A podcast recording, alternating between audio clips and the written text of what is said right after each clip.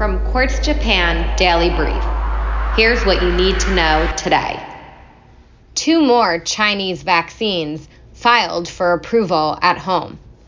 A second Sinopharm vaccine and a CanSino Biologics jab showed efficacy of 72% and 69%, respectively, in phase 3 trials.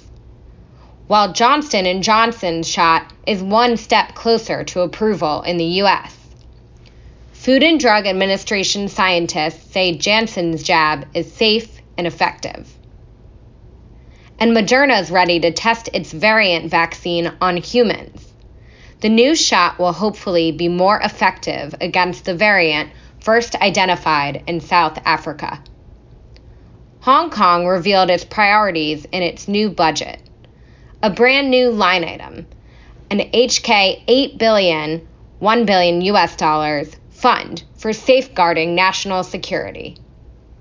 Facebook will spend another 1 billion on news over 3 years.